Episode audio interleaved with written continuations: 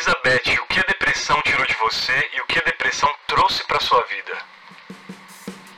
Fala galera, dos 15 episódios que pretendo produzir do Aspas Invisíveis, chegamos agora ao número 5. Pouco apoio e a sensação de que o dever está sendo cumprido, mesmo diante de todas as dificuldades que envolvem criar sozinho um programa como este, apesar do formato aparentemente simples, desde a escolha do tema até o contato com os convidados, desenvolvimento dos textos, das perguntas e captação de imagem, edição, publicação, divulgação, enfim mas tenho me sentido muito orgulhoso e satisfeito em poder abrir o microfone para que pessoas comuns ecoem e compartilhem suas ricas experiências conosco. Antes de você emergir a nova história de hoje, aquele toque já tradicional, né? Faça sua inscrição no canal e ative o sino para ser avisado sobre os vídeos inéditos deste programa que vai ao ar terça sim, terça não, até porque essa fortalecida que você dá, inclusive comentando e dando like no vídeo, é o que me motiva em seguir nessa árdua caminhada com aspas. Fechado? Obrigado também aos parceiros que estão somando com a gente, Félix Produções e Nacitar Contabilidade. Aliás, coloque aí sua declaração de imposto de renda nas mãos de grandes profissionais da área. Traga sua declaração para Nacitar Contabilidade. O prazo para declarar termina em 30 de abril, então não deixe para a última hora.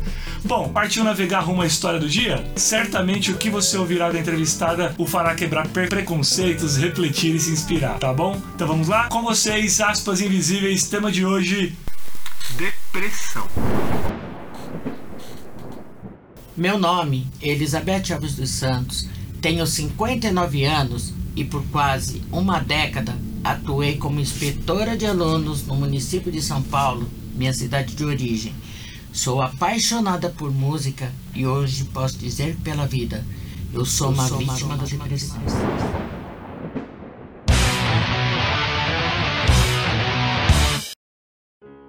Compulsão alimentar, choro sem aparente motivo, angústia, vontade de morrer. Durante muitos anos, a depressão esteve ao meu lado, me dopando com remédios agressivos, me tornando insuportável socialmente, destruindo minha percepção do mundo e de mim mesma e, por fim, me possuindo ao ponto de me fazer tentar suicídio por nada menos do que quatro vezes, sendo que na última cheguei a ser dada como morta pelo hospital que me socorreu. Doença doenças já são abstratas, mas a depressão representa o invisível do invisível. Por isso, não é fácil descobrir o ponto de partida dessa terrível doença que nos mata diariamente na unha. Em meu caso, entre todos os dissabores diários, tudo se identificou negativamente devido dois fatores cruciais que aconteceram em minha vida. Por uma carta anônima que foi enviada à delegacia de ensino da minha cidade, dizendo que eu trabalho trabalhando em escola pública como inspetora, andava nua, de calcinha e sutiã, nas dependências da escola. Aquilo foi devastador para mim, pois não sei por que fizeram comigo isso até hoje. Fui muito perseguida pela delegacia de ensino na época e meu emocional foi sendo minado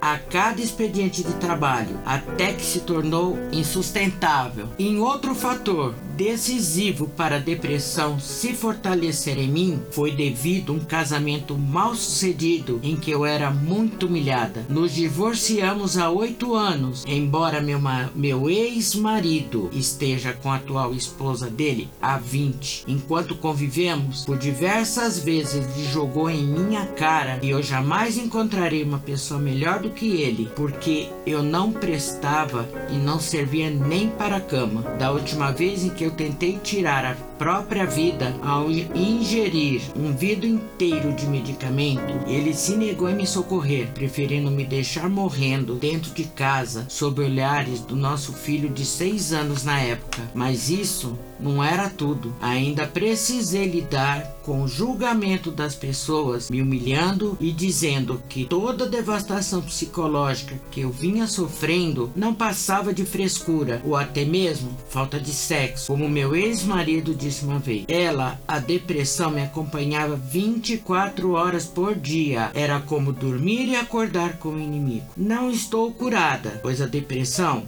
é um processo, um dia de cada vez. Mesmo assim, hoje consigo dizer que amo a vida e que tenho mais motivos para sorrir e uma melhor compreensão espiritual sobre tudo o que acontece em minha trajetória. Enquanto houver forças, continuarei lutando.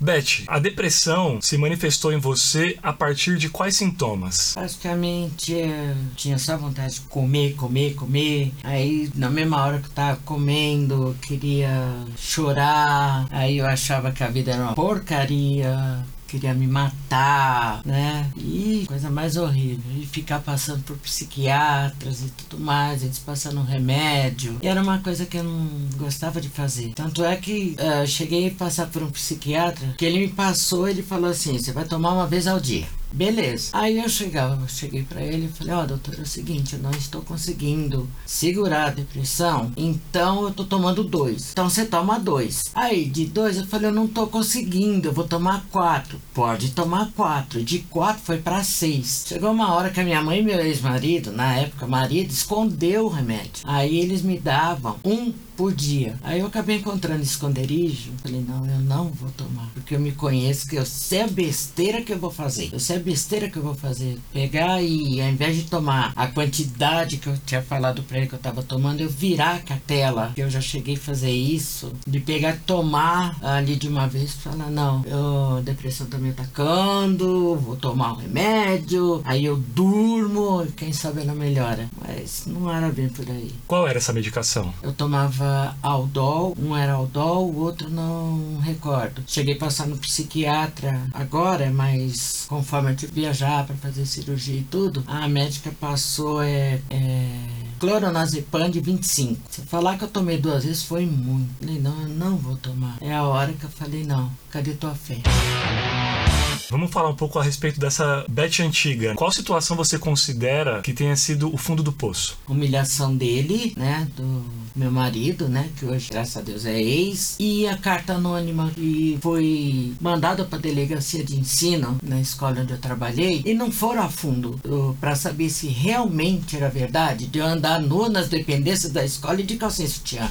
Então começou a, a, me perseguir e a supervisora que ia cada dois meses começou a ir cada uma semana, cada 15 dias e perguntava para assistente de direção. E a inspetora, nem nome eu tinha, mas e a inspetora, eu escutava ela falar: Olha, tá vestida. Aí comecei tratamentos. Nossa, foi uma época para mim. Eu, na época foi um inferno na minha vida. Foi um inferno até que eu tive amizades que me subiram, me tiraram do fundo do poço, porque me elogiavam, falavam do meu trabalho, falava você trata bem os alunos, você tem consideração pela gente, mas assim, não adiantava falar para mim aquilo. Eu não acreditava. Eu não, eu não acreditava em mim. Dentro de mim, eu era uma porcaria. Eu queria que você falasse rapidamente as marcas que isso realmente causou em você, é, devido à surpresa que você teve e o impacto que isso teve na sua vida. É, tentativa de suicídio, não querer sair de casa, só chorar, chorar, chorar, escutar as músicas do Tim Maia. Comigo ele me tira da depressão. Eu escuto é, a música Telefone, é, Onde Está Você. Olha o que, que você faz? Eu falo, coloco o disco de vinil e falo, canta pra mim, meu amor. Aí ele cantava, eu chorava, aí eu melhorava. Aí depois, eu, ah, eu cantava do Leme Pontal, aí eu já era uma outra Beth que surgia, já começava a dançar. Fala pra mim, Beth, sobre as tentativas de suicídio pela qual você passou é, misturando com bebida, cortando o pulso. E a última foi uma discussão. Eu já estava no auge da depressão, virei um vidro de remédio e meu marido pegou e falou assim para mim: Eu não vou te socorrer. Eu só lembro disso. Aí eu só sei que apareceu, eu fiquei sabendo pelo meu caçula. E o pior, a tentativa de suicídio foi tudo na frente dos filhos. Perdi totalmente a noção. Ela disse depois para mim que ela estava passando roupa e alguma coisa soprou no ouvido dela. Vai ver a Berta. Como ela é baiana, não chama de Berta vai ver a Berta. E que chegou lá em casa, perguntou pra ele: Cadê a Berta? Tá lá deitada. Aí quando chegou lá, eu tava com o braço em cima do caçula. Aí ela perguntou: Como é que tá sua mãe? Não sei, ela tá dormindo. Só que ela tá me enforcando. Sai daí. Ela falava: Sai daí. Não dá, tá pesado. Aí ela pegou, falou pra, falou pra ele: Você vai deixar seu filho morrer? Porque ela tá enforcando, vai morrer os dois aqui. Aí foi lá, tirou, aí quando olhou, tava acabou boca roxa. Aí foi quando ele resolveu me socorrer no Hospital Planalto. Aí quando chegou lá, o médico falou assim: ela está morta. Depois eu fiquei sabendo que fazendo três dias que eu estava lá no Hospital Planalto, dei com essa psicóloga e não acreditou, deu valor pra carta anônima. Eu queria essa carta, mas nunca consegui. Aí ela chegou na minha cara, melhor coisa se fosse hoje. Ela falou assim: por que, que você fez essa frescura? Falei, frescura que eu fiz. Ela, você não, você sabe muito bem o que você fez. Eu falei, sei? Sério que eu sei? Aí eu, quando eu olhei, eu tava amarrada. Você consegue lembrar o que passa na cabeça de um suicida poucos antes dele tentar suicídio ou você não consegue se lembrar de nada? Não, não consigo lembrar de nada. Você costuma falar assim: quando eu vi, já foi. Você não tem noção, porque junta tudo: junta depressão, junta suicídio. Então, os dois são dois remédios ruins. Então, você não sabe o que é que você tá fazendo. Foi isso que aconteceu comigo. Quando eu vi, já foi. Você já descobriu quais são suas maiores motivações para continuar vivendo? Minha fé, ah, minha família, meus netos, né? Amigos. Qual é a Elizabeth que você encontra quando olha ao espelho? Ai, agora linda, maravilhosa, esperando cirurgia plástica. Agora me arrumo. Tenho uma nora que era cabeleireira, me ajuda a se subir o, subir o astral. Não tenho mais vergonha de olhar no espelho.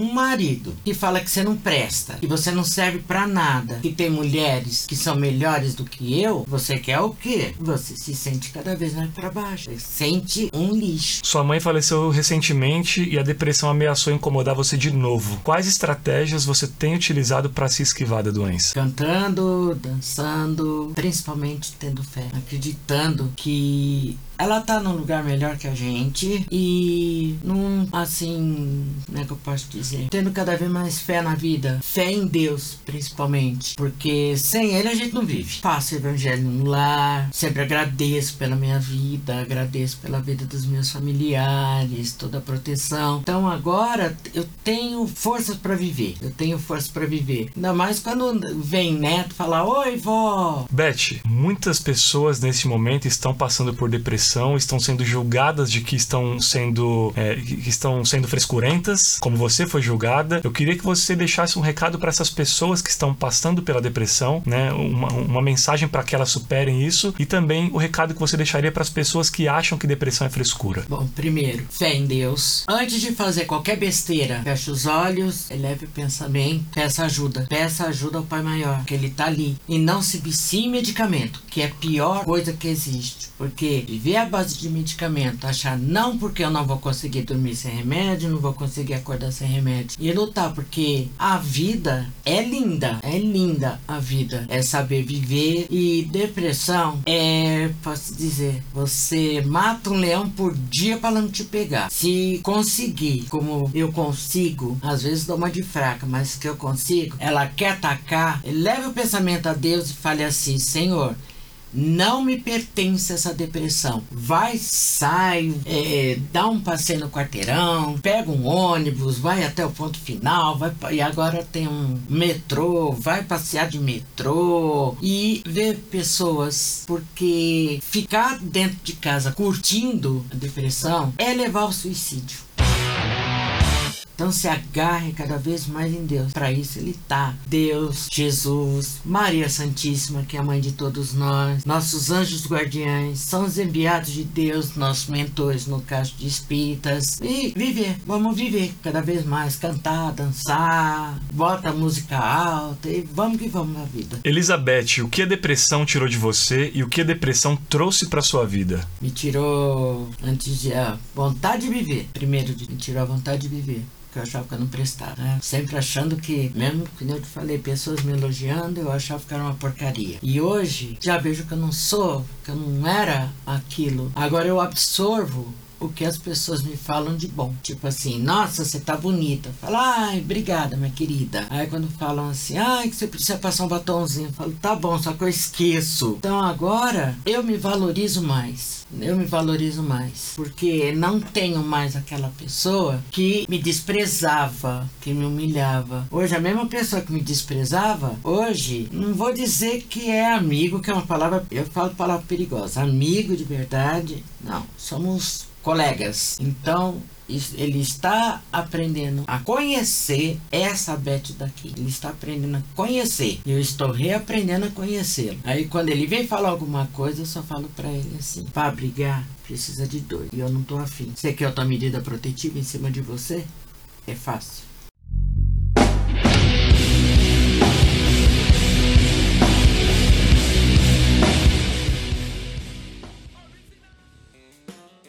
Ponto final em mais essa saga chamada Aspas Invisíveis. Caracas, já enchemos uma mão em cinco episódios. Então, muito obrigado, estou muito grato a você que me acompanha desde o início neste projeto. E para você que assistiu ao Aspas pela primeira vez e não conhece o esquema, é o seguinte: todas as perguntas feitas a Beth e também a última resposta já estão disponíveis para serem ouvidas nas principais plataformas de streaming, como Spotify, SoundCloud, Google, entre outras. É a nossa versão podcast arrebentando também nessas plataformas plataformas. Se inscreve aí no canal e ative o sino, deixe seu comentário e soca o like. Bora fazer esse conteúdo chegar para mais pessoas. Fechado? Obrigado, Elise Music, parceiraça que tem aberto suas portas para receber aí nossos convidados com muito conforto segurança e, claro, nos ofertado uma infra de primeiríssima qualidade. Enfim, o melhor estúdio da Zona Leste de São Paulo, então é outro nível mesmo, né? Félix Produções, obrigado de novo aí por assinar a realização do episódio de hoje. Tamo junto. Seguimos juntos, né? Inclusive aí até o 15 e último episódio dessa temporada que termina em agosto. E por último, mas não menos importante, meu obrigado também a Nacitar Contabilidade, que também é parceiro parceiraço da iniciativa do projeto e é o que eu digo para você do outro lado, não se esqueça de declarar seu imposto de renda lá com a Nacitar Contabilidade, colocar sua declaração na mão de profissionais de altíssimo gabarito, tá bom? Agilidade 10 burocracia zero. Então daqui duas semanas, numa terça-feira, a gente volta com um novo episódio, um novo tema e um novo convidado. Nos vemos lá.